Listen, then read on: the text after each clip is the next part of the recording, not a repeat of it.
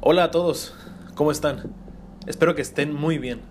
Espero que todos ustedes y sus familias se encuentren excelentemente y sigan atendiendo las indicaciones para esta contingencia y más que nada aguantando, pues para no enloquecer en esta cuarentena. Y bueno, durante varios días me puse a pensar en demasiadas cosas, las cosas que lastimosamente por la contingencia no he podido hacer como salir con mis amigos, con mi familia. Incluso tenía dos viajes previamente planeados, pero pues como vemos, no se realizó nada.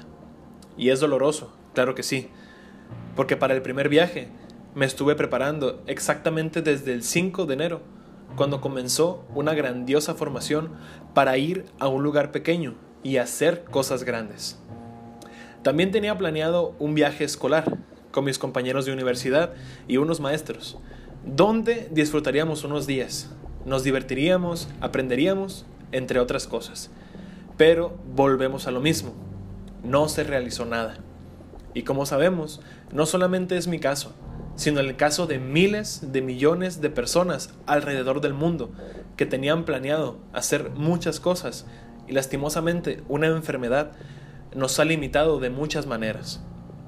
Pero la pregunta que yo me he estado haciendo estos días, que en realidad yo pensaba de qué iba a hablar en este episodio. Y bueno, me hice la siguiente pregunta. ¿Qué será de mí cuando todo termine? ¿Qué haré cuando ya podamos volver poco a poco a nuestras vidas con normalidad? ¿Acaso habré cambiado en algo? ¿Mi mentalidad, mi personalidad o mi perspectiva de la vida habrá cambiado? No lo sé, pero de lo que estoy seguro es que todos deberíamos hacernos esa pregunta. ¿Qué será de nosotros cuando todo esto termine? ¿Qué será lo primero que pensarás? Lo primero que dirás? La primera acción que hagas fuera de casa. Todo vale y demasiado. Porque si lo vemos de esta manera, creo que tanto nosotros como el mundo podría tener una mejoría impresionante ya que tendríamos pensamientos nuevos, ideas nuevas, acciones nuevas. Pero lo más importante es que cuando hayamos superado esto, llegará el momento de una nueva oportunidad. Una oportunidad para demostrarle al mundo o a quien tú quieras que el cambio es posible. Es posible ser mejores. Es posible ser demasiado, suficiente y explotar nuestro máximo potencial en lo que más hayamos querido hacer durante esta cuarentena.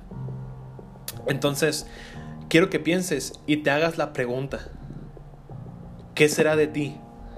Date unos momentos, igual aún tienes bastante tiempo para pensar, pero es importante que lo hagas, ya que debes tener tus ideas claras para que así no haya margen de error. Y bueno, te dejo con una frase que la verdad me gustó mucho. La esperanza no es lo mismo que el optimismo, no es la convicción de que algo saldrá bien, sino la certeza de que algo tiene sentido, independientemente de cómo resulte. Te la dejo para que la reflexiones y la tomes en tu vida como tú quieras. Y bueno, amigos, me complace y me honra haber compartido ya 10 episodios en esta primera temporada. Pero lastimosamente, como ya se venía viendo, no recuerdo este, si les comenté esto, pero lastimosamente, este es el último episodio, porque serán 10 episodios por temporada. Les agradezco mucho haber estado conmigo en este proyecto.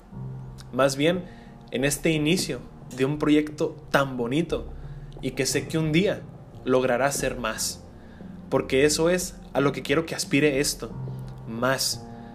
Y les, y les comento también que durante estos días he estado planeando cómo será la elaboración y el seguimiento de los podcasts. Porque la verdad, siéndole sincero, muy sincero, tuve una pésima organización. Pero les prometo que para la siguiente temporada lo haré mejor. Como ya saben, mi nombre es Aaron y nos escuchamos en un próximo episodio. Que estén muy bien. Saludos.